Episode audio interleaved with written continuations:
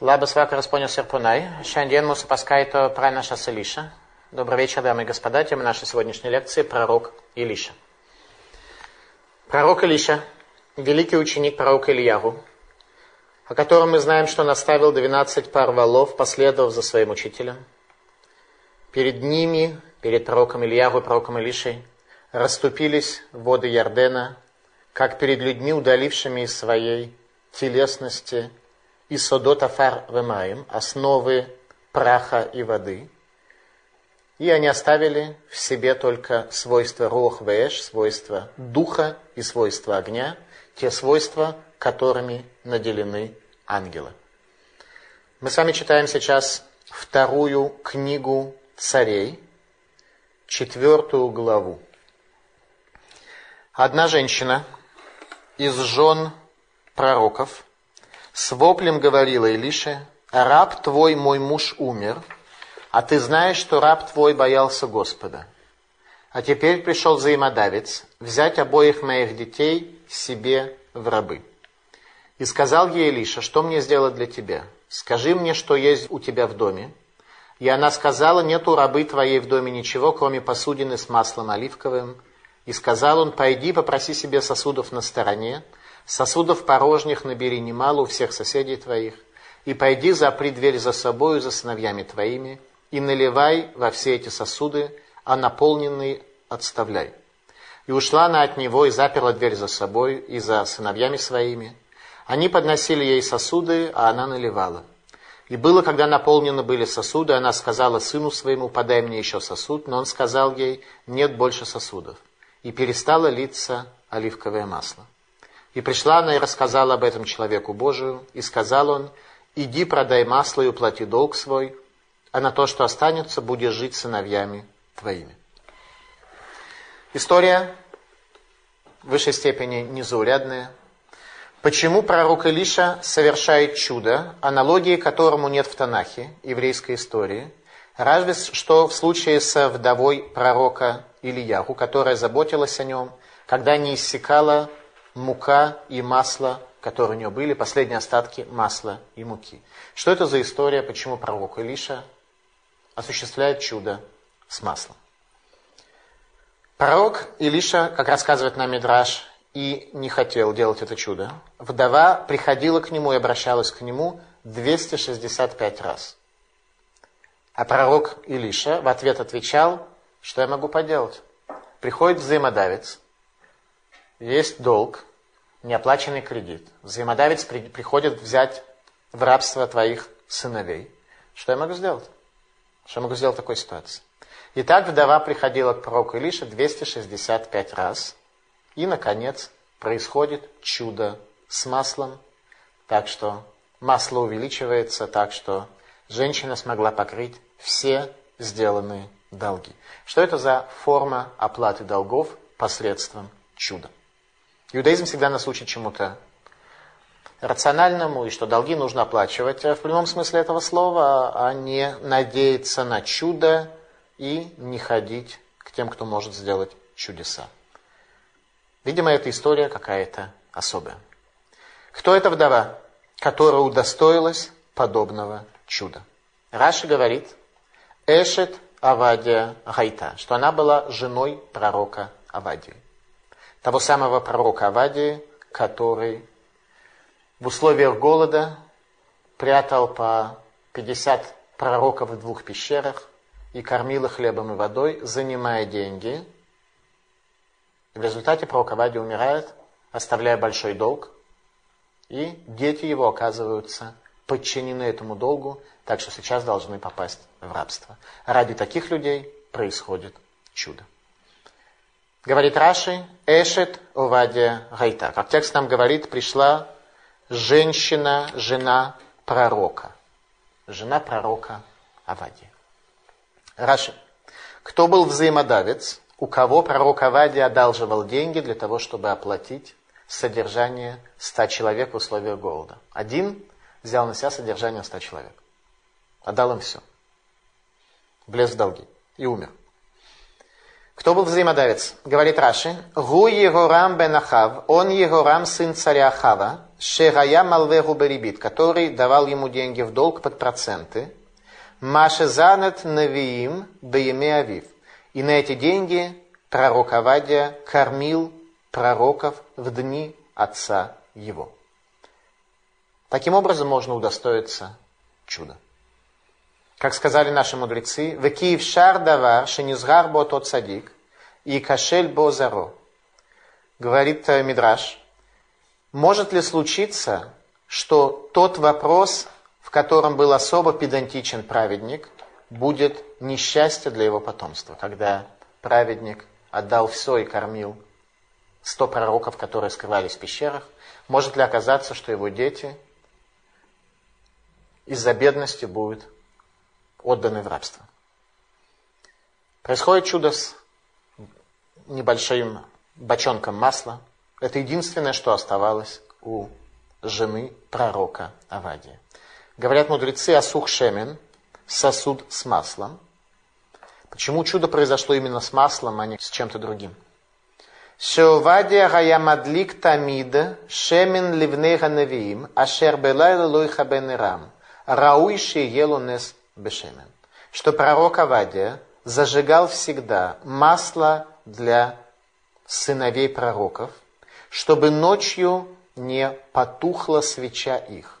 Достоин он того, что произошло с ним чудо с маслом.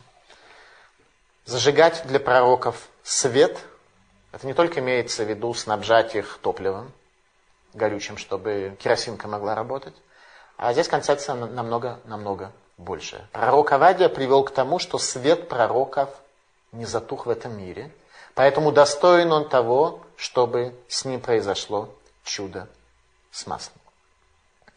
Говорит жена пророка Авадия, обращаясь к пророку Илише, что знаешь ты, что муж мой, раб твой, боялся Бога. Радак отмечает о том, что в тексте священного писания в Танахе есть только четыре человека, которые называются Ира и Гашем, те, которые боятся Бога. Что такое боязнь Бога? Не в том смысле, что они боятся, что если не сделать что-то, то Бог накажет. Бояться Бога – это развить в себе такую способность и такую степень видения Бога, что трепет перед Богом наполняет тебя. Всего четыре человека в тексте Танаха называются люди, которые боялись Бога. Кто эти люди? Авраам, Юсеф, Йов и Авадия. Всего четыре человека. Сказано в книге Зогар. Беота шемет Увадия мет Ахав. В тот час, когда умер пророк Авадия, умер Ахав. То есть Ахав был убит. Когда стрела военачальника арамейской армии, случайно выпущенная, попала в царя Ахава, он был единственный, кто умер – он умер в тот момент, когда умирает пророк Авадия. То есть получается, что Ахав содержит пророка Авадия, выплачивая ему зарплату за свою работу. Пророк Авадия был канцлером э, королевского дворца. И, содержав пророка, таким образом царь Ахав сохранил себе жизнь на весь период жизни пророка на тему того, кто кого содержит. Иногда люди дают э, кому-то цдаку и при этом считают, что они содержат того, кому они помогают своей цдакой. Иногда люди понимают немножко иначе, что благодаря тому, что он дает цдаку и содержит праведника, он на самом деле содержит самого себя. Об этом сказал царь Давид в псалмах. «Ло раите цадик наизав везароми векешлехам». «Не видел я праведника, который был бы оставлен Богом, и потомство его ищет хлеб». Если человек праведник, то не может произойти, чтобы потомство его искало хлеб. Каким-то образом это должно решаться. И для самых достойных, для самых великих людей это решается образом чуда, как только что мы с вами видели. 265 раз приходит женщина, жена пророка Авадии, пророку Илиши, просит его спасти детей которые были залогом, залогом для этого кредита. И Проколиша говорит, что я могу сделать тебе. Приходит она на могилу мужа, и муж говорит, пойди к пророку Илише. Она приходит еще один раз, и пророк Илиша спрашивает у нее, что осталось в доме у тебя. Попроси сосудов весагар тадела, ты закрой дверь. Почему закрой дверь? Квод гане славо беецне. Слава для чуда прийти в состояние сокрытия. Это явление никто не мог увидеть. Нам его описали. Поэтому с вами изучаем Священное Писание, где великие тайны мира были открыты. Тогда это должно было произойти в состоянии сокрытия, так чтобы никто это увидеть не мог. Закрыть дверь. После этого текст нам говорит, что женщина пришла и рассказала пророку лишь о том, что произошло. И он говорит ей, продай и заплати. Про что за вопрос, что за ответ. Понятно, что пророк Илиша, по идее, должен был знать, что произошло. И что значит продай и заплати. Понятно, что нужно продать и заплатить. Это даже мы с вами бы догадались сделать, если бы у нас подобное чудо произошло. На самом деле вопрос ее имел два аспекта. Первый аспект вопроса следующий. Дело в том, что на тот момент курс оливкового масла высоко поднялся на товарной бирже, и вдова спросила пророка, где точка выхода, где нужно продавать. Поднимется еще или нет? Он назвал самую высокую точку э, торговли оливковым маслом на бирже. Второй вопрос был галахический, как объясняет нам Радак вдова задала вопрос, нужно ли с масла, которое образовалось в результате чуда, отделить 10% для бедных. Ответил ей пророк Илиша, твой муж кормил пророков Бога, выйдя за рамки десятины. Также и масло свободно от отделения десятины, ибо результат чуда оно. Мы с вами знаем, что такое десятина. И мы понимаем, что когда обращается какой-то бедный, у нас есть наша десятина, которую мы отдаем, десятина от наших доходов, мы дадим ему шекель или сто шекелей, или тысячу шекелей и так далее. Извиняюсь, все это в литах. Э, лит или десять или сто или тысячу. И дальше делай, что хочешь. Пророк Авади учит нас немного чему-то другому. О том, что отношение к дзаке может быть таким, что человек берет на себя целиком какой-то проект. Проект Пророк был спасение ста пророков, которых разыскивала Изевель, жена царя Ахава, и хотела уничтожить. Царь Иорам, тот, кто сейчас является царем, тогда царем был царь Ахав, Иорам был его сын, так пророк Авадия одалживал деньги у сына царя Ахава под проценты для того, чтобы спасти пророков. Царь Иорам приходит сейчас для того, чтобы забрать в рабство двух сыновей пророка Авадия. Результат.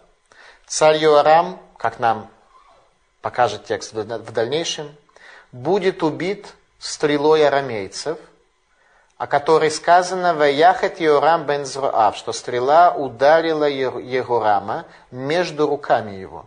Объясни, имеется в виду, что попало ему прямо в сердце, но написано ударила между руками его. Что значит ударила между руками? Стрела ударила между руками. Что имеется в виду? Даже совершенно непонятно. Ответ. Она ударила его между руками, между теми руками, которые брали проценты. Все сводится воедино. Ни одно событие, ни, ни одно действие не уходит незамеченным.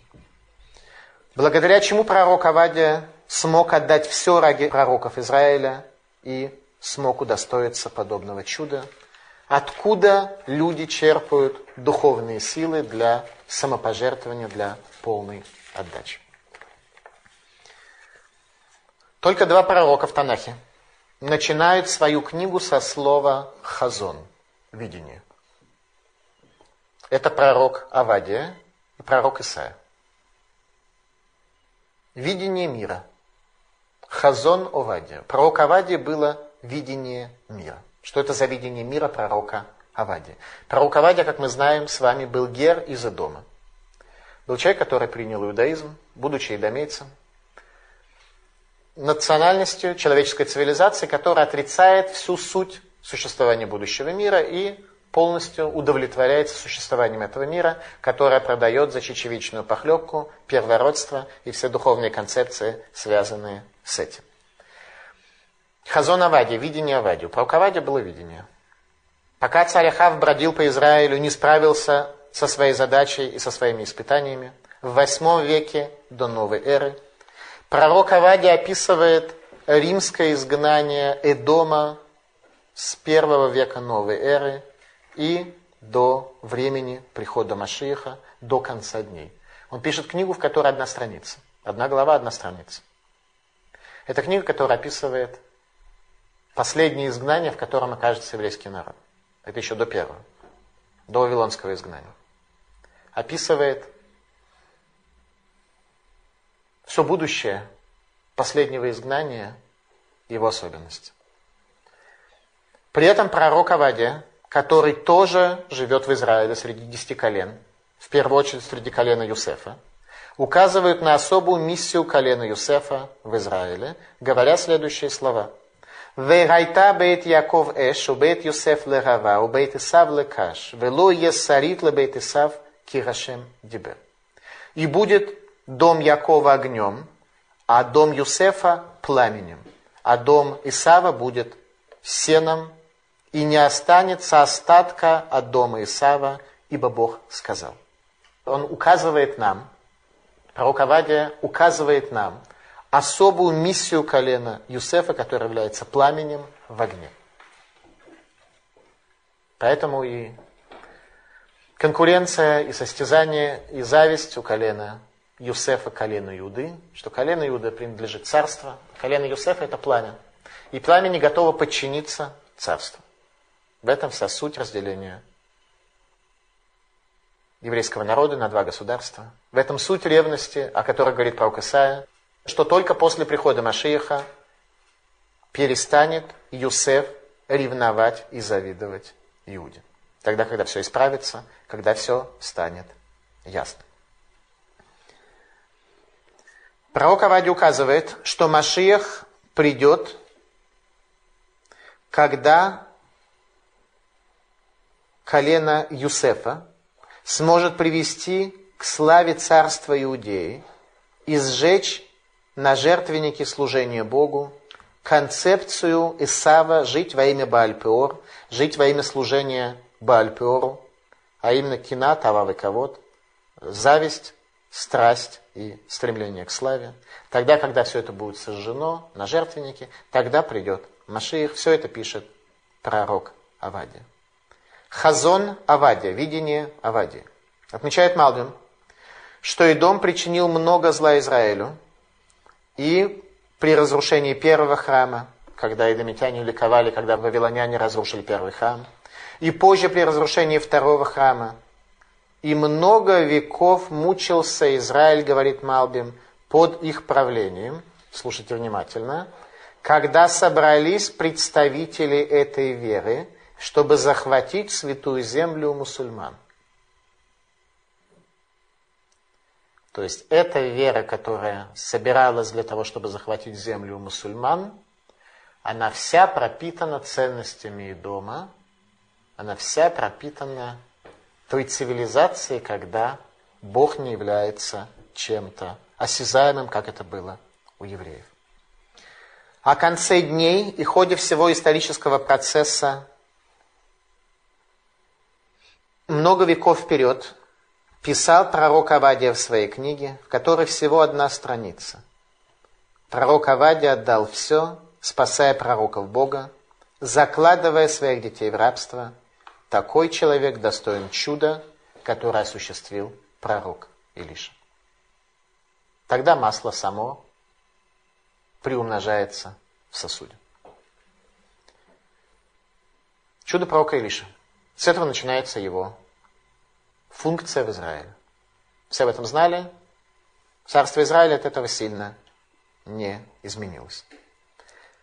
Текст дальше нам приводит совершенно нестандартную историю, воскрешение умершего ребенка в Шунеме.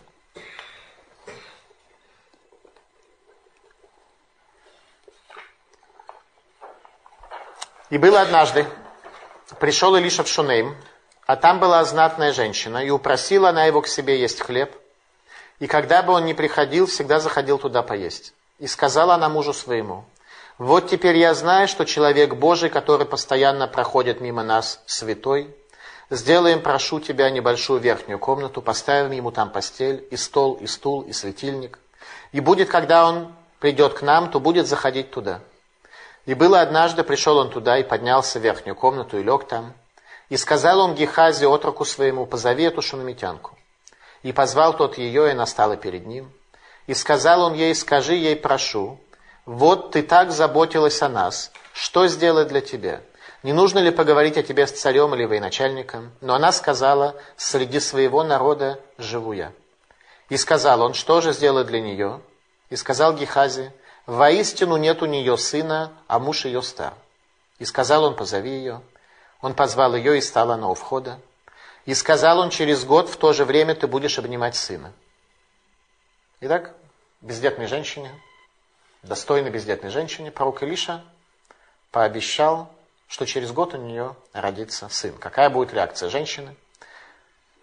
И сказала она, нет, господин мой, человек Божий, не разочаровывай рабы твоей. Женщина знала, что такое обещание человек дать не может. Не разочаровывай рабы твоей.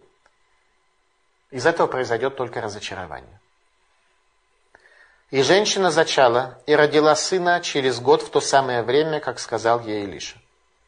И вырос мальчик, и однажды пошел он к отцу своему и к жнецам, и сказал он отцу своему, голова моя голова.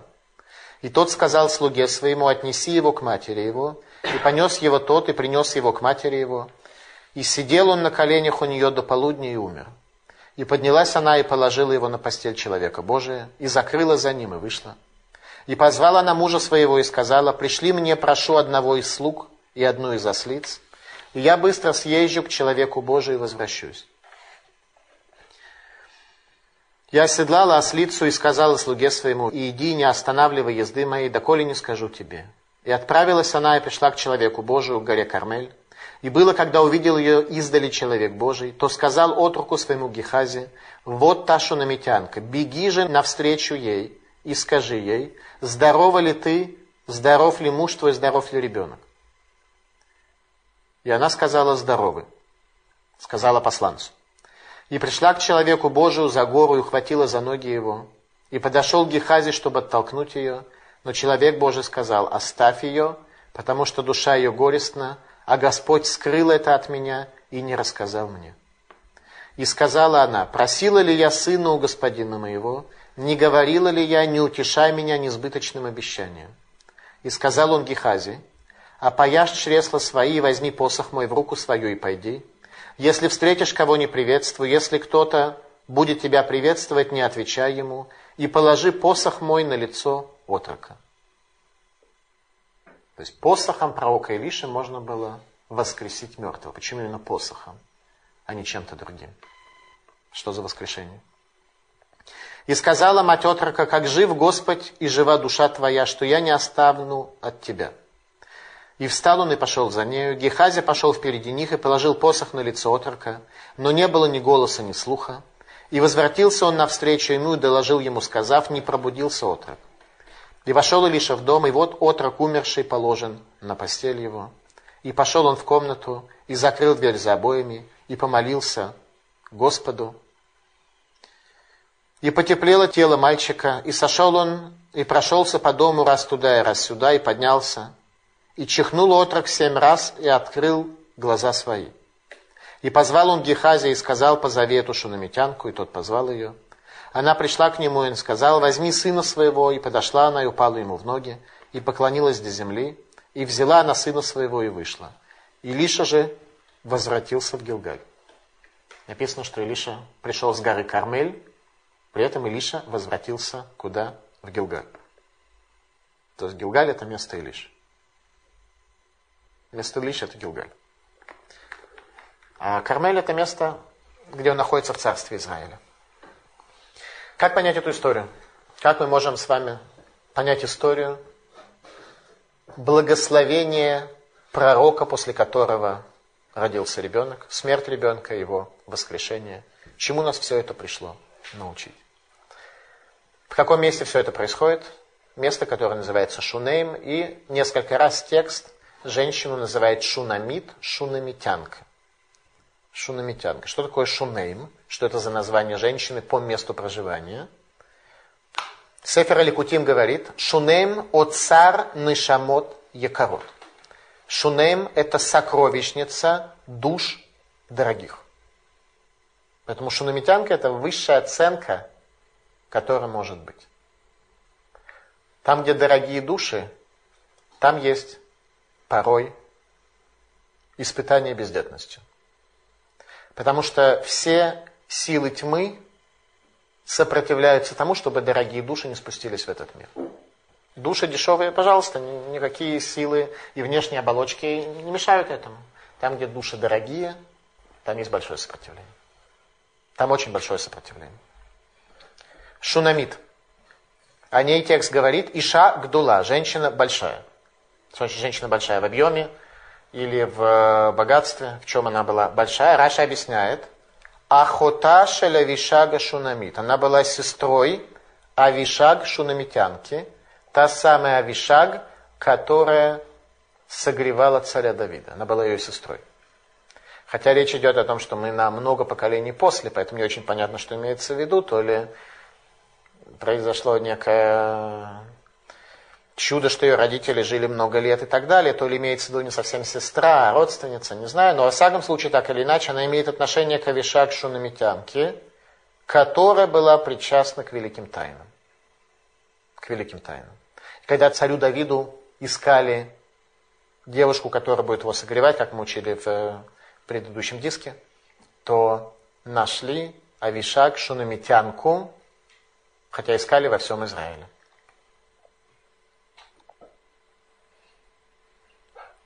И видит она, что человек великий, и упросила она его прийти к себе. И он останавливался в доме семьи этой женщины каждый раз, когда он приходил в Шуны. Среди великих в Израиле распространены две позиции. Позиция пророка Шмуэля и позиция пророка Илиш. Позиция пророка Шмуэля заключалась в том, что он не получал никакой пользы ни от кого из творений. Ни от кого ничего не получил отказывался получать от любого что угодно. Поэтому перед смертью он говорит, если среди вас кто-то, у кого я осла взял, или коня взял, или взял какое-то другое имущество, или кто-то, кому я что-то должен, и все сказали, нет ничего. Позиция пророка Илиша была другая, получать пользу от людей на определенных условиях. Пророк Илиша получал пользу от людей, когда эти люди были достойны того, чтобы оказать помощь пророку. На определенных условиях. И сказала эта женщина, что пророк Илиша, сейчас она увидела, что он Иш Элуким Кадош, что он человек Бога святой. Святой – это термин, который пришел от христианства. У нас слово «кадош» приводится как отделенный, как особый, как оторванный от всего мира, от всего мирского, от всего обычного. Объясняют мудрецы, на основании чего Шунамитянка пришла к умозаключению, что пророк Илиша человек, особый человек Бога. Одно из объяснений – Шило ебит миямав, что он никогда на нее не посмотрел. Никогда не посмотрел на нее, как на женщину. С ней говорил, на нее не, не смотрел. Лишь 10 человек в Танахе называются Ишелуким. Человек Бога. Человек, который не является человеком плоти, человеком своего эго, человеком я, человеком э, своих идей, э, своей философии, своих э, духовных э, ценностей. Человек Бога. Ничего личного. Всего 10 человек есть таких. Один из них – пророк Илиша. Ральбаг объясняет, на каком основании Шунамитянка пришла к умозаключению, что Илиша, Ишелоким, человек Бога, особенный, отличающийся от всего мира – Раата коль мингагав бетахлита шлемут, ваз нидбаерла шигу иш элуким кадош. Она увидела все его поступки и все его обычаи в пределе цельности, и тогда раскрылась перед ней, стало ясно, ей стало ясно нидбаерла, стало ясно и полным выяснением, полным пониманием и восприятием, что он человек Бога священный. Она видела человека, который в пределе цельности находится в каждом своем поступке, в каждом своем шаге. Малбим. Киахила Талмит Хахам думеле Корбан, Вешульхан шель Талмит Хахам думеле Мизбех. Что мудрец Торы, который поступает цельно и праведно, еда мудреца, она похожа на жертву, а стол мудреца Торы похож на жертвенник. Когда человек ест не в угоду своему чреву, и когда он делает это для поддержки своих сил, стол превращается в жертвенник, а еда превращается в жертвоприношение Богу. Это образ Иша Луким, человека, который является человеком Бога. В связи с этим в Талмуде в трактате Брахот сказано Ома Раби Элиезер бен Яков Коль гамеарех Талмит Хахам бетох бейто Умиранеру минахасав Мале лава катув килу макрив тмидин Поэтому сказал Раби Элиезер бен Яков Каждый, кто принимает в гости мудреца Торы в доме своем и дает ему пользу, оказывает ему поддержку, пользу от имущества своего, сказано о нем в Писании, как будто он принес ежедневные жертвы. Как будто он принес ежедневные жертвы. Шнейлухот Абрит. Что такое быть Иш Элоким? Какой критерий Иш Элоким? Кто является Иш Элоким? Думе лемелахе хашамаим, ваягия баахрита иньян, эль шеизке лаамоды мелах хашем цвакойс, велаханоит мизива шхина, вии асхия лехае улама баба летхията мити. Что быть человеком Бога имеется в виду быть похожим на ангелов небесных и достичь в пределе своих возможностей, чтобы удостоиться пребывания с царем Богом Всесильным и видеть свет божественного присутствия. И это означает удостоиться жизни в будущем мире и воскрешения из мертвых. Воскрешение из мертвых. Пророк Илиша приходит в Шунейм. И, наконец, наступил некий день, когда пророк Илиша задает вопрос, что можно сделать для этой женщины. Текст говорит «Ваиги гайом» и наступил этот день. Гайом, гей, это определенный артикль, означает, что день конкретный. Что за день наступил? Говорит нам Зогар. Вегу йом тов де рошашана гавей, деид пакетбо акарот де алма. Что это был день Рошашана, когда вспоминаются бездетные во всем мире.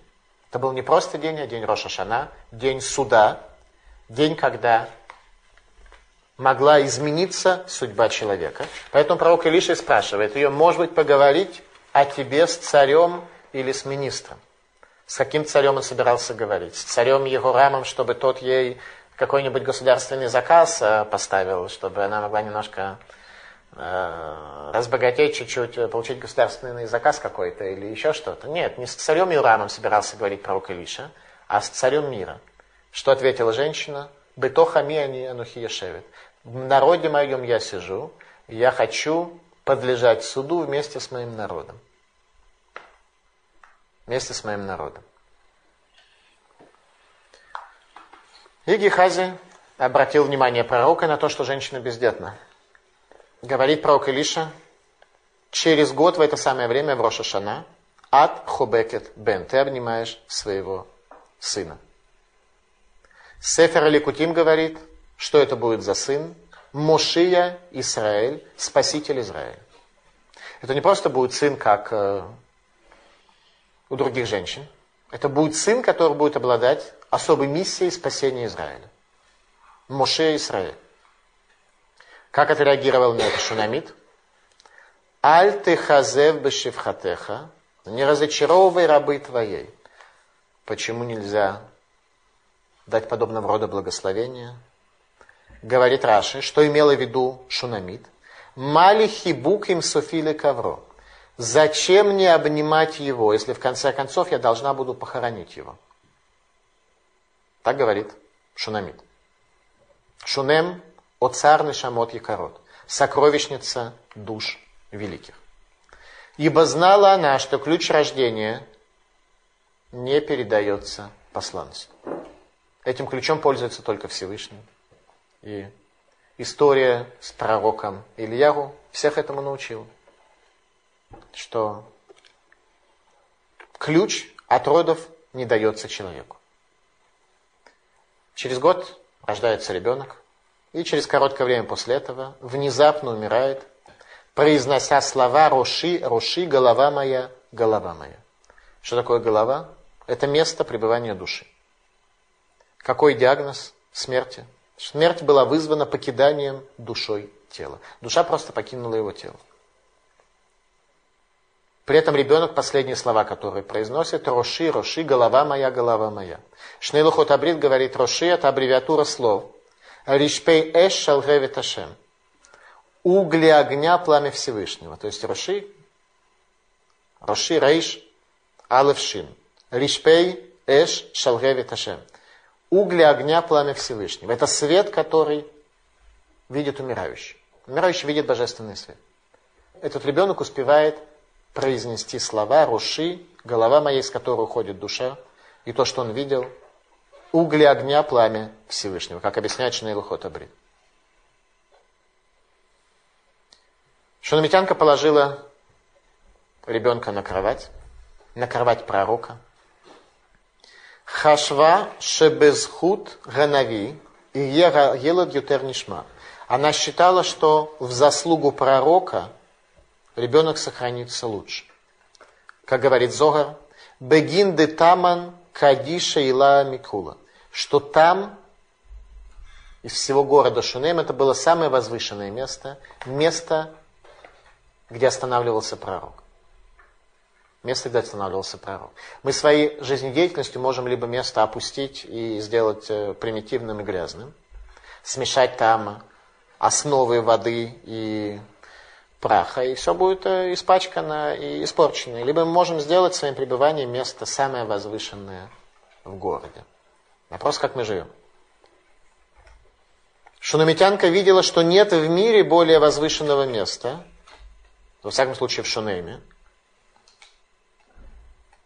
И это место больше всего подходит для воскрешения из мертвых.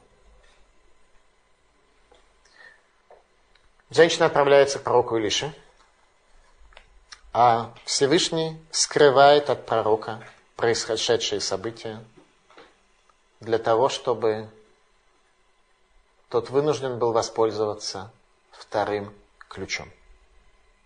Как мы сами говорили, пророк Ильягу передал пророку Илише возможность видеть в два раза больше. Эта возможность видеть в два раза больше привела к тому, что пророк Илиша мог взять два ключа одновременно.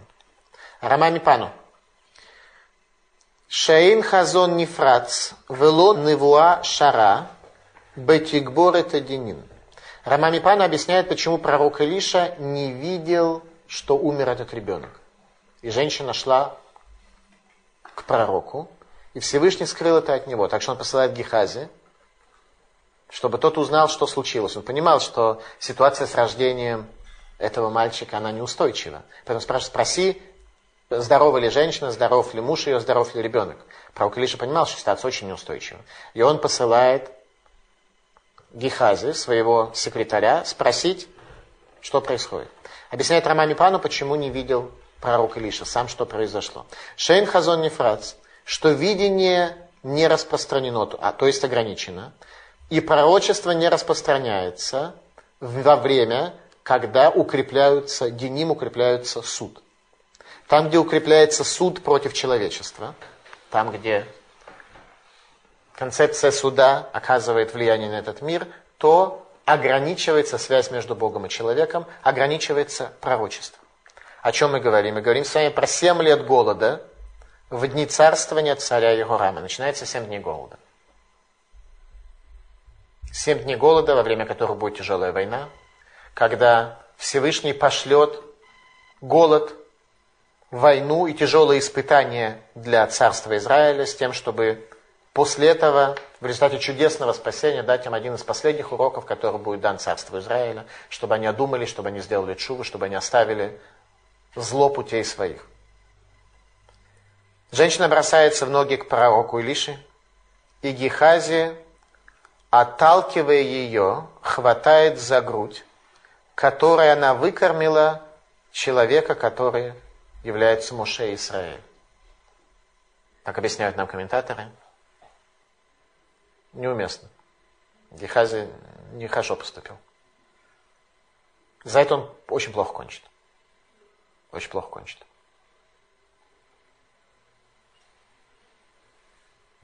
Говорит женщина, Гашалти бен меет адуни, алло амарти аль. Просила ли я сына у господина моего? Говорила ведь я, не разочаровывай меня. А именно, ведь ключ рождения не передан посланцу. Посланец не может вторгнуться в божественные тайны этого мира.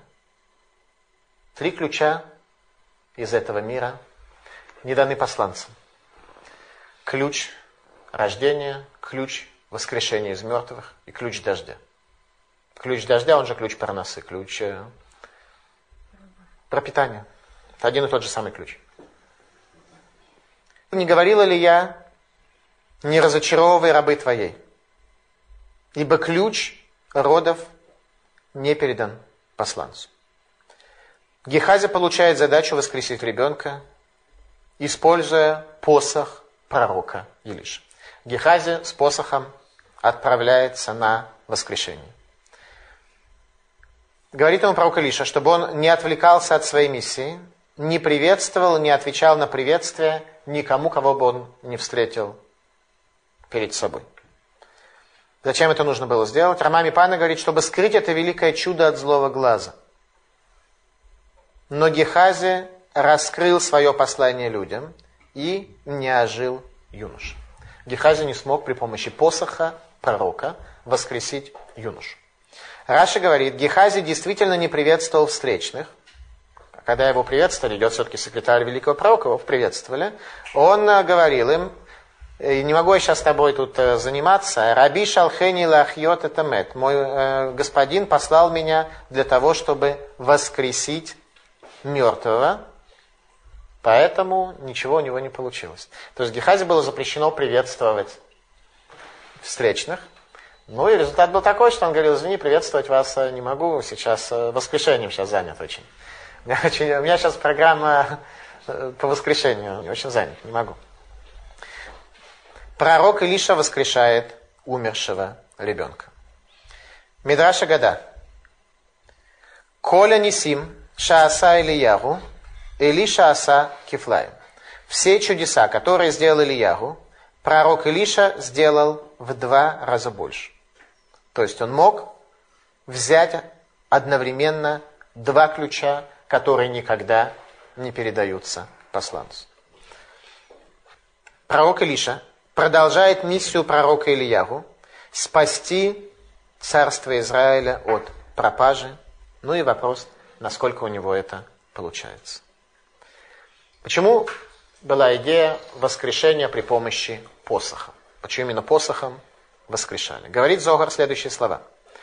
Омерлей куча бригу. Давар шаатидим цадиким ласот. Леатид лаво. Атаро це ласот ахшав. Дектив виш мишантобе яду.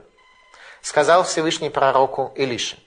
То, что в дальнейшем праведники будут делать в будущем мире, ты хочешь сделать сейчас при помощи посоха. Как то написано в книге пророка Захарии, что когда будет воскрешение из мертвых, написано «человек и посох его в руке его».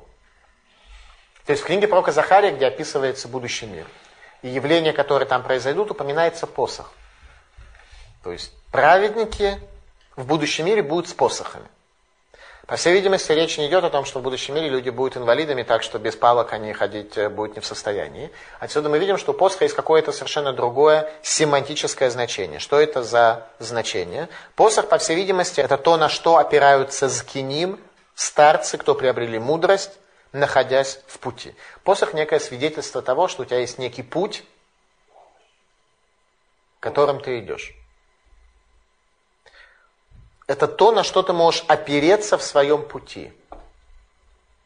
То, что обладает статусом, обладает возможностью дать помощь, дать возможность опереться, находясь на своем пути. Тот, у кого нет пути, ему посох не поможет и не нужен, потому что у него нет пути, он никуда не идет.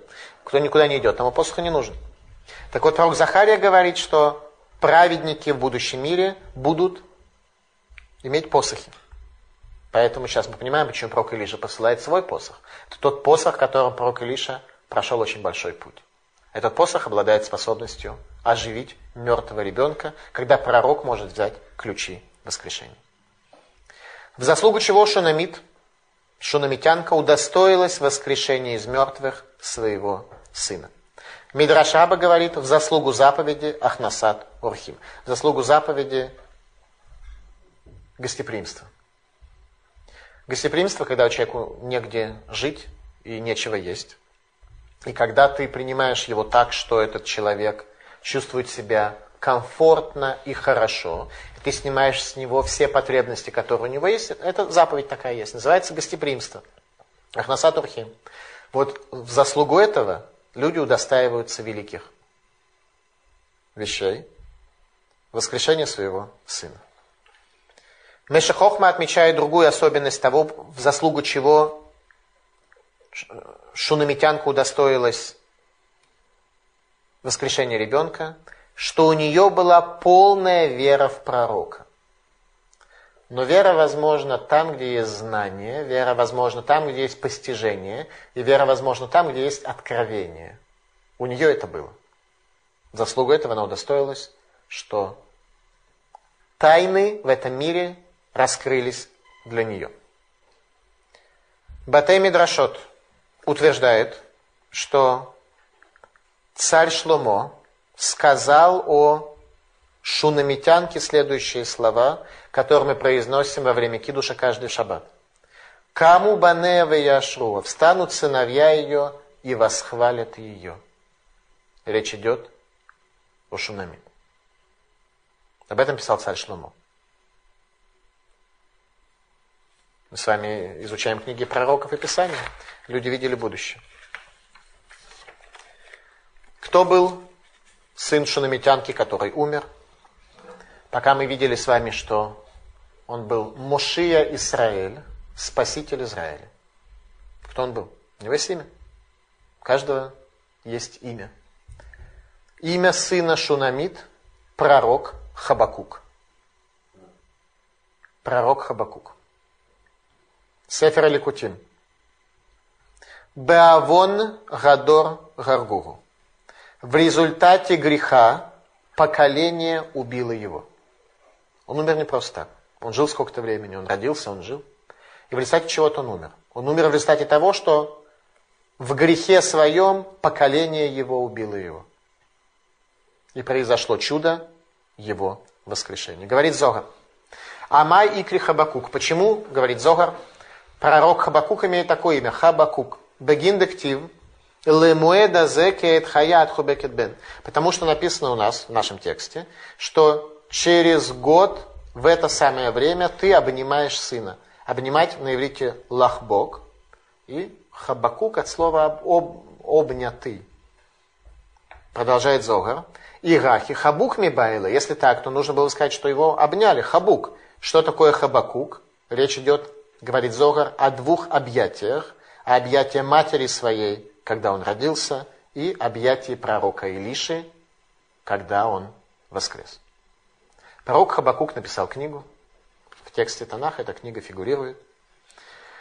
Что нам известно о пророке Хабакуке, который пережил рождение в результате чуда и воскрешение из мертвых в своей собственной жизни? Что нам о нем известно? Пророк Хабакук пишет в своей книге следующие слова. Тфилалы Хабакука Нави але шигьянот. Гашем шамати шимха ярыс. Молитва Хабакука, пророка, до сумасшествия. Бог, имя Твое я услышал, предался трепету. Пророк Хабакук, та реальность, которую он видел – когда он слышал имя Всевышнего, он предавался трепету до состояния сумасшествия. Это был человек, для которого те концепции, о которых мы говорим, что человек создан не просто для того, чтобы э, хлебать э, суп, э, второе и компотом это все запивать, и немножко работать здесь, и свою карьеру строить и прочее, а для чего-то другого создан человек. Пророк Хабакук просто те концепции, которые для нас самые возвышенные, самые неясные, самые общего вида, он э, видел это настолько, что его проживание в этом мире доходило до состояния сумасшествия, когда душа просто в этом теле уже жить не может. Тогда наступает сумасшествие. Как только он слышал имя Бога, это вызывало у него состояние трепета.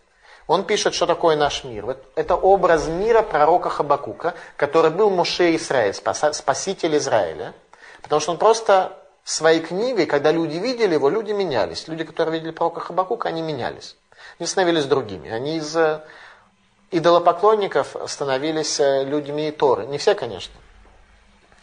Пророк Хабакук описывает нам то, как он видел этот мир. Он говорит, «Киса шамаем годо, ветгилатом млеагаарец» покрыла небеса славы его, и слава Бога наполняет землю. Хабакук, пророк, видел то, как эта земля наполнена славой Бога.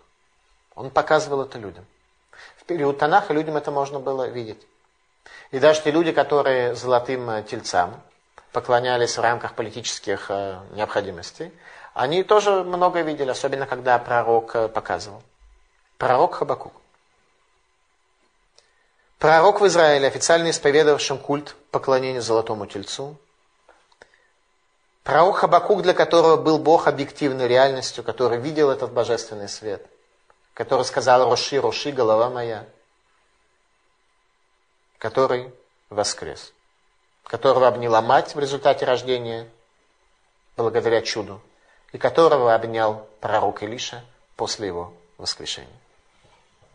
Пророк Хабакук в своей книге описывает изгнание Израиля и последнее освобождение и приход Машиих. Пророк Хабакук пишет нам про будущий мир по временам Машииха, поскольку он, в общем-то, был живым свидетелем этого. Он говорит следующее. Киод хазон лемуэд ваяфеях лекец велой хазев вимит меамеа хакело Кибо яво яхер. Ибо есть еще время до исполнения видения, и свидетельствует оно о конце, и не обманет оно, и если замедлит оно, жди его, ибо непосредственно придет, не задержится. Это один из принципов, который приводит Рамбам. Принцип того, что мы верим в Машиха, который придет Рамбам, свой принцип – формулирует словами пророка Хабакука. Учитель царства Израиля, Мушия Израиль, пророк Хабакук. Беавон Гадор Гаргуру. В грехе своем поколение убило его, и пророк Илиша спас эту великую душу. Как мы уже сказали, Шунейм, Оцарный Шамот, Якород, сокровищница душ великих. У нее, у шунамитянки, не мог родиться такой сын, ибо душа его была слишком великой. Пророк Илиша смог взять ключи рождения. Пророк Хабакук родился и воскрес. Пятая глава второй книги царей. Проказа Неймана. Нейман министр обороны царя Арама оказался прокаженный. Тот самый министр обороны, который, выпустив стрелу, убил царя Ахава во время войны. Нейман оказался прокаженный. Текст нам говорит следующее. Нейман, военачальник царя Арамейского, был великим и уважаемым человеком у господина своего, так как через него Господь дал победу арамейцам. Что значит Господь дал победу арамейцам? Что он убил царя Ахава, и в результате была победа. И человек этот был храбрецом, но прокаженным. Арамейцы выходили бандами и взяли однажды в плен из земли израильской маленькую девочку. И служила она жене Наимана. И сказала она госпоже своей, пусть попросил бы господин мой пророка, который в Шамроне, тогда тот излечил бы его от проказа его. Девочка была из Израиля, И она знала, что в Израиле происходит. И говорит, прокаженный, так э, есть пророк Илиша, может вылечить, и никаких проблем. Ну, Наиман хватается за любую возможность. И пошел Наиман и рассказал об этом господину своему, говоря, так и так говорила девочка, которая из земли израильской. И сказал царь арамейский, иди сходи, а я пошлю письмо к царю израильскому. Он пошел и взял с собой 10 талантов серебра и 6 тысяч золотых, и 10 перемен одежд, и принес письмо царю израильскому, в котором было сказано, «А теперь с приходом к тебе этого письма, вот я посылаю к тебе Наимана, раба моего, чтобы ты излечил его от проказа». И было, когда прочитал царь израильский письмо, то разодрал одежды свои и сказал, «Разве я Бог, чтобы умерщвлять и оживлять, что этот посылает ко мне человека и излечить его от проказа его?» Еще один урок царю Израиля. Царь Израиля находится в тяжелой ситуации, он рвет одежды, а там, где человек рвет одежды, это тупик. Он не видит возможности продолжения пути. Вот знаете же и смотрите, как он ищет повода враждовать со мной. И когда услышал Илиша человек Божий, что разодрал царь израильские одежды свои, то послал сказать царю, зачем разодрал ты одежды свои? Когда царь израильский рвет одежды, вот тут наступает время для пророка Илиши. Тут наступает время для пророка Илиши дать урок царю. Пусть придет он ко мне и узнает, что есть пророк в Израиле. Пусть придет и узнает, что есть э, пророк э, в Израиле. И прибыл Наиман на конях своих и на колесницах своих, и остановился у входа в дом Илиши. Наиман приезжает к пророку.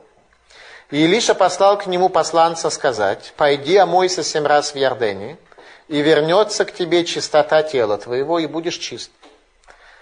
И разгневался Неаман, и пошел, сказав, «Вот я думал, что он выйдет ко мне, станет и призовет имя Господа, Бога своего, и поднимет руку свою к месту прокаженному, и исцелит от проказы, не лучше ли Амана и Парпар, реки Дамаски и всех вод израильских? Нейман был очень э, расстроен таким э, приемом. Он считал, что доктор должен прийти и дать какую-то мазь или какие-то требования выставить, или диету прописать, или еще что-то сделать. А тут ему сказали, окунись в реку Иордан, даже на нее не посмотрели. Расстроился очень э, Нейман. Разве я не мог омыться в них и очиститься. И повернулся он, ушел в гневе.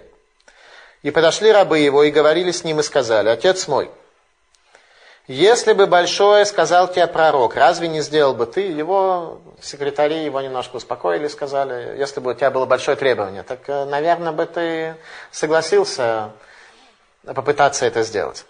И тем более, когда он сказал тебе, омойся и будешь чист.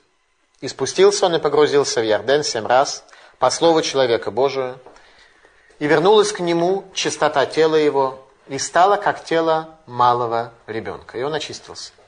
И возвратился он к человеку Божию, он и все сопровождающие его, и пришел и стал перед ним и сказал, «Вот узнал я, что нет Бога на всей земле, а только у Израиля. Теперь прошу, прими дар от раба твоего». В то время, когда царство Израиля другим э, богам и к тельцам ходят. Наиман произносит, вот теперь понял я, что нет Бога на всей земле, а только у Израиля. Для него это был урок, он все понял. Наиман все понял. И предлагает пророку Илиши дар. И сказал он, как жив Господь, перед которым я стою, что я не приму. И тот упрашивал его взять, но он не согласился. И сказал Наиман, если уж так, то пусть рабу твоему будут даны земли, столько, сколько снесут два мула, ибо не будет впредь раб твой приносить все сожжения и жертвы другим богам, кроме Господа. Что он просит? Он просит взять землю, на которой стоял пророк, чтобы сделать там жертвенник, чтобы приносить жертву единому Богу Израиля. Но вот в чем пусть простит Господь раба твоего, когда пойдет господин мой царь в дом Римона, они поклонялись в дом Римона. Римон это гранат. У них был некий дом, Бейт Римон, дом граната, гранатовый дом, где находилось их центральное капище, арамейское.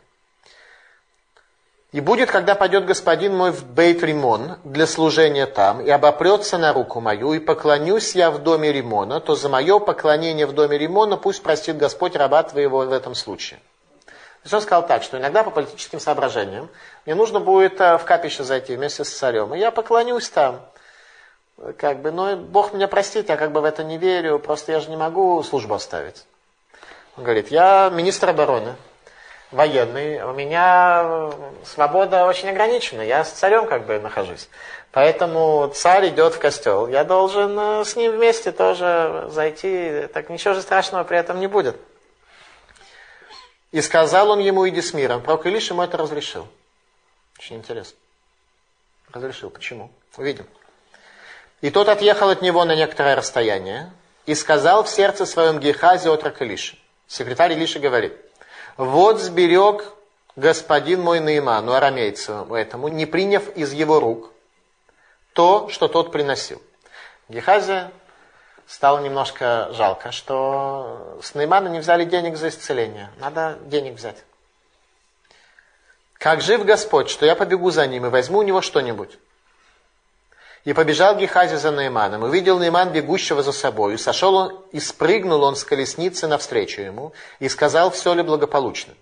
И сказал тот, все благополучно, господин мой меня сказать, вот сейчас пришли ко мне с горы Фраимовых два отрока из учеников пророков, дай прошу для них талант серебра и две переменные одежды. И сказал Наиман, согласись взять два таланта. Наиман упрашивает, возьми не один талант, а два возьми. И упрашивал он его, и завязал два таланта серебра в две сумки с двумя переменными одежд, и отдал двум своим отрокам, и понесли они перед Гехази. Он упросил его взять два, но он не дал ему. Потому что он очень сомневался, что пророк Илиша послал за этим, поэтому он дает своим людям, чтобы они принесли лично пророку Илише. И пришел он к холму, и взял из рук их, и вошел, и положил в доме. Что он делает? Он заходит в дом, и говорит, пророк принял, все нормально, вы, ребята, свободны. И отпустил людей, и те ушли.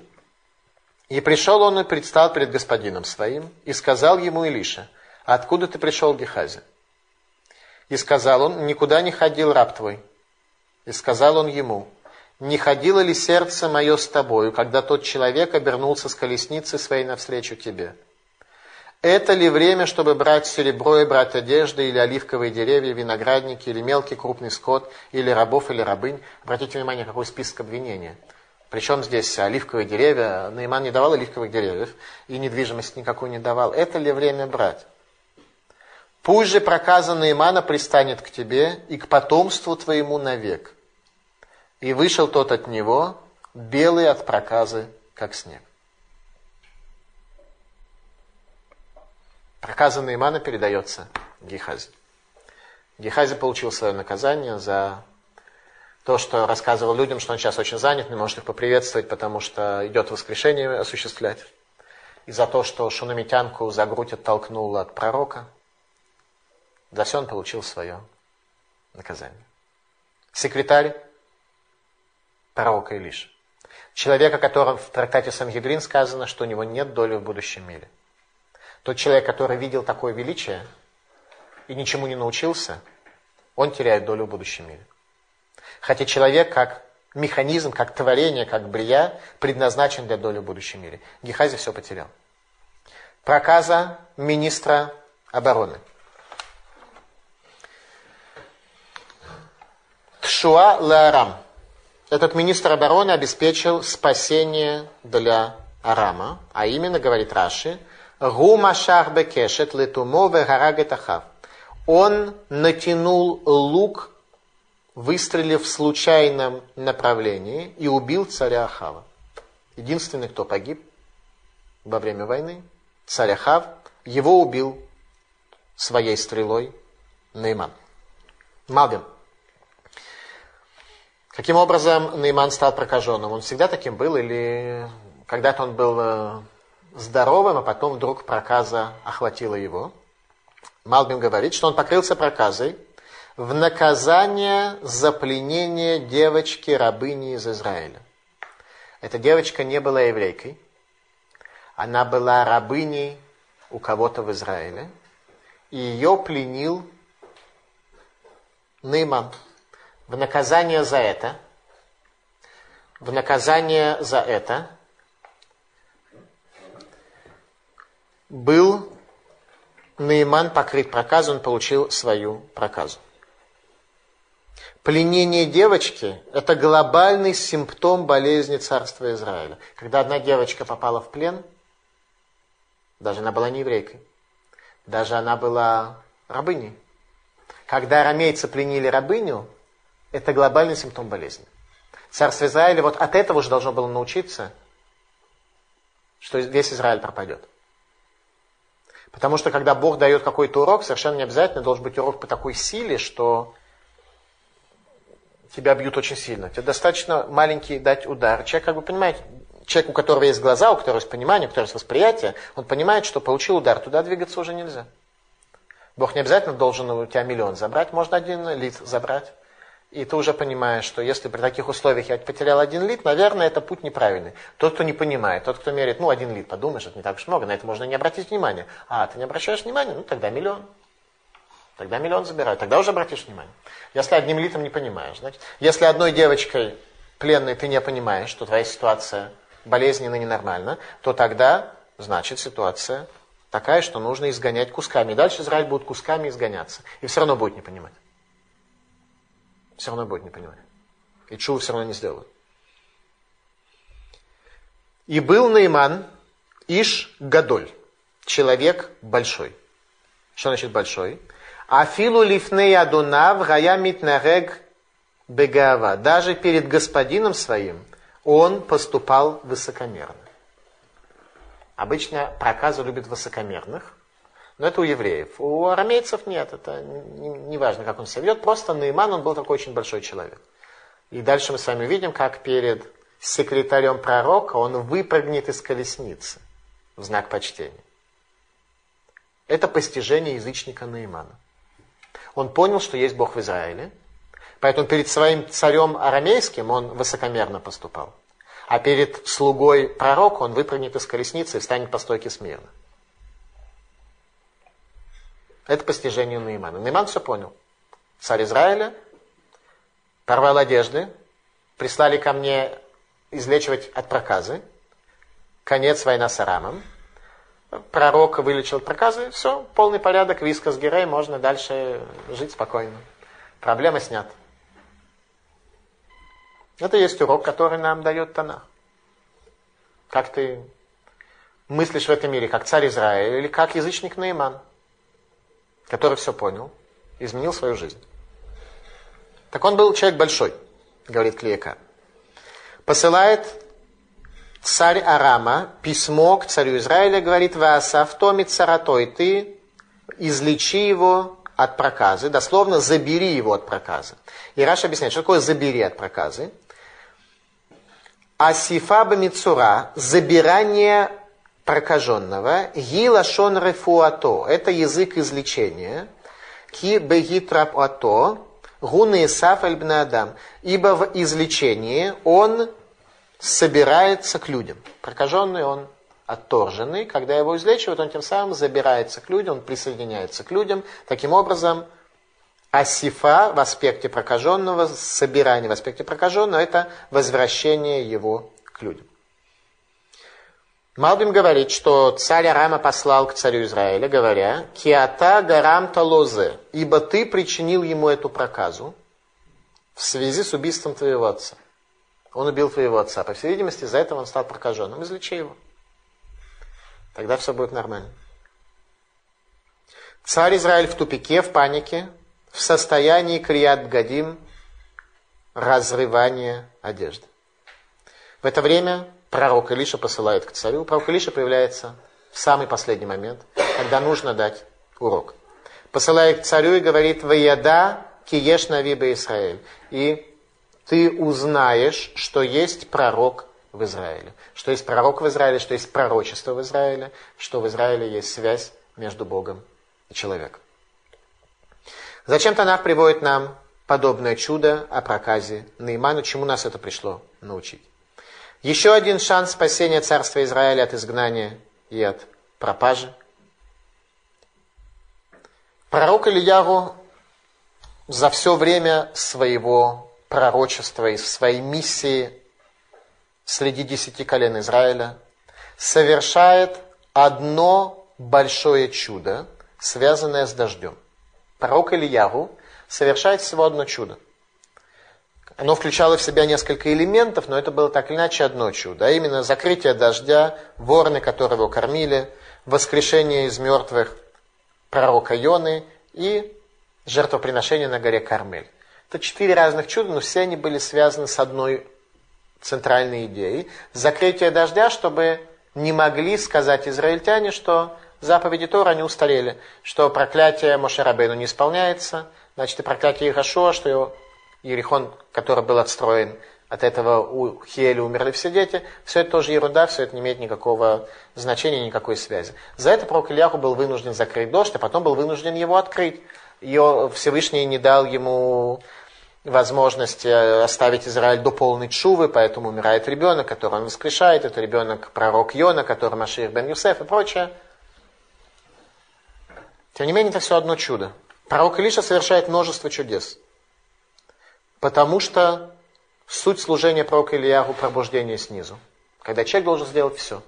Всевышний создал нас, создал нас Яцерара, создал злое начало. Мы должны работать, мы должны свое злое начало победить, мы должны все исправить, мы должны работать над собой. Пророк Илиша понимает, что человек не может с этим справиться. И он просит пробуждения сверху, чтобы Бог помог людям. Поэтому у пророка Илиша много чудес. Поэтому каждое новое чудо пришло Израиль чему-то научить, и пришло с попыткой спасти. Но попытки не работают. Спасения не происходит. На глазах всего Израиля и в первую очередь царя Израиля, происходит излечение Наимана от проказы. Наиман, который видел это глазами язычника, идолопоклонника, в результате этого чуда произносит слова, что нет Бога, а только в Израиле. Все остальное говорит ерунда, только в Израиле. Ну, а царство Израиля не было сильно охвачено впечатлением. Ну, вылечил прокаженного. Да, пророк Илиша, большой пророк, вылечил прокаженного. А теперь дальше живем своей жизнью. Трактат Гитин. Нейман Гертушавая. Нейман, когда увидел все это, он стал Гертушав. Он стал гером, но не гером, который принял иудаизм, а Гертушав жителем. А именно принял на себя семь заповедей Бней Нох. Семь заповедей сыновей Нох. То, что не еврей должен делать в рамках веровании в единого Бога, как это описано в Торе Израиля, еврей должен соблюдать семь заповедей сыновей Ноха. Именно это принял на себя Нейман. Мегалея Мукот говорит, что Нейман был одним из четырех людей, которые натну годалы Гашем, которые выразили благодарность Богу. Было только четыре человека в мире, говорит Мегалея Мукот, один из них Наиман, кто смог по- по-настоящему выразить свою благодарность Богу. Он был благодарен. Поэтому, говорит Мегалай Мукот, очень интересно, Анахну цулим это Песах бешипуд шель римон. Поэтому мы жарим пасхальную жертву на шумпуре из гранатового дерева. То гранатовое дерево, Бейт-Римон, место языческое капище, в котором был Наиман вместе с царем э, Арама. Это гранатовый дом. В знак того, что Наиман гранатовый дом освободил от его языческого значения, отказался от этого, говорит Мегала Мукот, в знак этого мы жарим пасхальную жертву на шумпуре из граната. Очень интересно. Как это связано, я тут не могу сейчас э, углубляться чрезмерно в этот, в этот вопрос. Есть более простое объяснение, почему действительно пасхальная жертва жарится только на э, шумпуре из э, гранатового дерева, никакого другого. Есть простое галактическое объяснение, что пасхальная жертва должна быть поджарена, а не варена. Поэтому любой другой деревянный шумпур, он выдает сок дерева. И поэтому получается, что хоть немного эта жертва будет обжарена не в собственном соку, а от этого от этого дерева. Если взять металлический шумпур, то будет тоже проблема, что тогда на нем будет как бы тоже капли воды, капли э, мяса жидкие, они будут варить тоже мясо. Поэтому должно быть дерево, которое само не нагревается, поэтому оно само не может варить, поскольку только на открытом огне должна быть пасхальная жертва. Поэтому мы берем именно э, римон, именно гранатовое дерево в качестве шумпура для жертвы. Но сейчас это не очень наша тема. В всяком случае, так или иначе, мы видим, что когда Нейман, язычник, принимает единого Бога, это каким-то образом оказывает влияние, оставляет, то, что оставляет галактический след для всего еврейского народа. То, что Нейман, язычник, поблагодарил Бога. Плата за чудо и проказа Гейхази. Пророк Илиш отказывается взять плату. И говорит, им и как, могу ли я взять от него плату? Почему нет? Шедмея водозара мюравимбо, что деньги, связанные с идолопоклонством, включены в эту плату. Все связано с э, идолопоклонством. Политика и религия и экономика вместе в те времена. Поэтому любые средства, которые есть, в них какие-то элементы идолопоклонства наличествуют. Поэтому, говорит, не могу взять э, то, в чем есть э, элементы идолопоклонства. Минхас Шай говорит, Гейхази хилель шем шамаем шекидеш Илишем. Гейхази осквернил имя неба, которое осветил Илиша. Илиша своим чудом, своим поступком, своим отказом взять деньги осветил имя Бога. Гейхази его осквернил. Что происходит? Малбин говорит следующее. Нейман говорит очень интересно. Он сначала провозглашает веру в единого Бога, а потом предлагает Илише дать подарок за то, что он сделал. Говорит, теперь я понимаю, что нет Бога, кроме как в Израиле, не возьмешь ли ты подарок от меня? Почему? Нейман так или иначе знает закон – о том, что у язычника в день праздника, и тем более в день собственного излечения, Галаха запрещает брать подарок. Потому что он будет хвалить своих богов. Если язычник дает тебе какой-то подарок в день своего праздника или в день своего излечения, что для него еще больше, чем праздник, он тебе не просто так дает подарок, он что, сумасшедший просто все, ходит по улице и раздает всем подарки, что ли? Нет. Он тебе дает, и это каким-то образом связано с его праздником, с его ситуацией и так далее, запрещено брать. Потому что если ты возьмешь, то в результате он поблагодарит своих богов за то, что произошло нечто, в результате чего он дал тебе подарок и так далее. Поэтому Галаха запрещает брать. Гехазия учит разрешение. Как очень часто бывает, люди знают, Галаха в принципе запрещает, но если на это посмотреть слегка иначе, то получается уже совершенно другая ситуация. Тогда, конечно, это можно и даже нужно, и даже необходимо, и даже обязательно. Гехази учит разрешение следующим образом. Говорит, есть закон, который гласит, что язычника нельзя лечить бесплатно. Ты лечишь бесплатно язычника, язычник продолжает служить идолам и осквернять небо. Поэтому с язычника нужно брать деньги. Подарка от него взять нельзя. А деньги за оплату можно. Галха говорит, можно, но не в день его праздника. А Гехази говорит, праздник, не праздник, это не важно. Клика. Почему проказа перешла к Гехазе? Кликар говорит очень важную вещь. Гасут вехемдат мамон макурам бе маком ихад. Грубость грубость, которая была у Гехази, когда он был высокомерен даже по отношению к царю Арама, вехемдат и желание имущества, они коренятся в одном источнике. Грубость, высокомерие и желание имущества коренятся в одном психологическом источнике. Поэтому проказа перешла как бы к человеку, который близок к нему. Эрош говорит следующее – Гехази исполнил сказанное, «Лой дабек лиха ума мин гахерем, вагаита херем камору». Не прилипнет к руке твоей ничего от проклятого имущества, имущества, в котором есть элементы идолопоклонства, иначе ты станешь проклятым, как оно. Гехази пошел за Нейманом и сказал, пойду-ка я и возьму у него что-то. Но в результате он что-то у него и взял. Это что-то называется проказа, то, что он взял. Пророк Илиша оживляет плоть Наимана. Говорят царю Израиля, и увидишь ты, что есть Навиба Израиль, что есть пророк в Израиле. Говорит Ральбак. Эйн рауи нави лакахат сахар, альмаша ясемин гамуфтим, кибазе балы гамим кигуга поэль базе. Говорит Ральбак, что неправильно пророку брать плату за то, что он сделает последствием чудес. Ибо таким образом это придет к умозаключению, что он сам все это сделал. Если человек берет деньги за... За что человек берет деньги? За свой труд.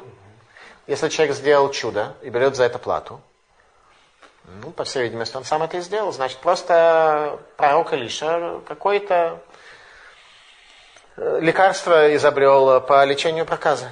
Для того, чтобы люди поняли, что есть Навиба Израиль, деньги за это не берут. Говорит Малбин, поэтому Нейман и посылает двух людей за Гехази проверить, действительно ли возьмет пророк. И Нейман, который высокомерен по отношению к царю Рама, выпрыгивает из колесницы перед Гехази для того, чтобы приветствовать его. Это когда человек делает шуву. В его случае он стал Гертушав, он стал Беннох, сын Ноха. Но в нашем случае, когда мы делаем шоу, мы должны каким-то образом э, трепетом перед великими людьми приполняться. Говорит Зогар. Вецарат Нейман тидабек бихау безареха леолам. И проказа Неймана прилипнет к тебе и к потомству твоему навсегда.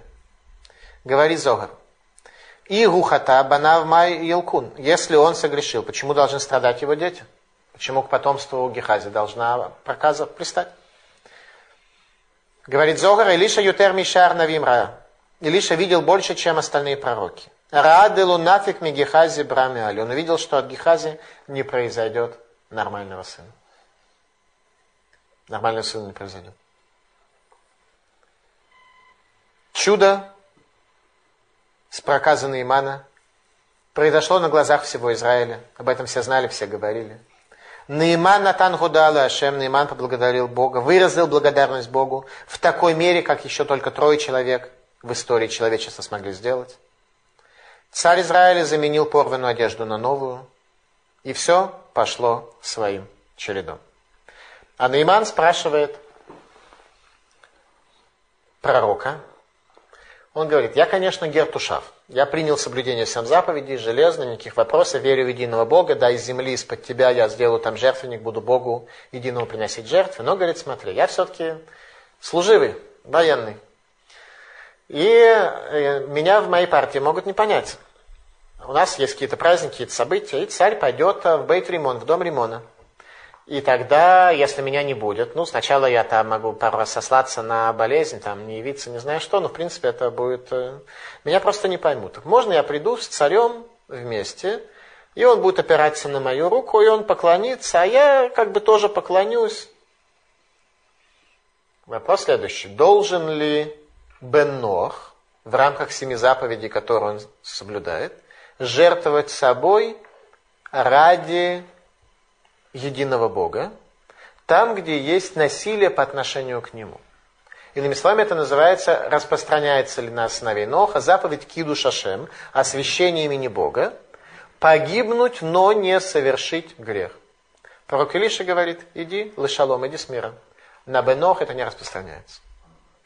Бенох обязан соблюдать заповеди, не ходить в церковь и так далее, но если его заставят это сделать, то он не должен пожертвовать собой, он имеет право это сделать. Царь Израиль заменил порванную одежду на новую, все пошло своим чередом. Последние шансы на спасение Израиля от пропажи и изгнания.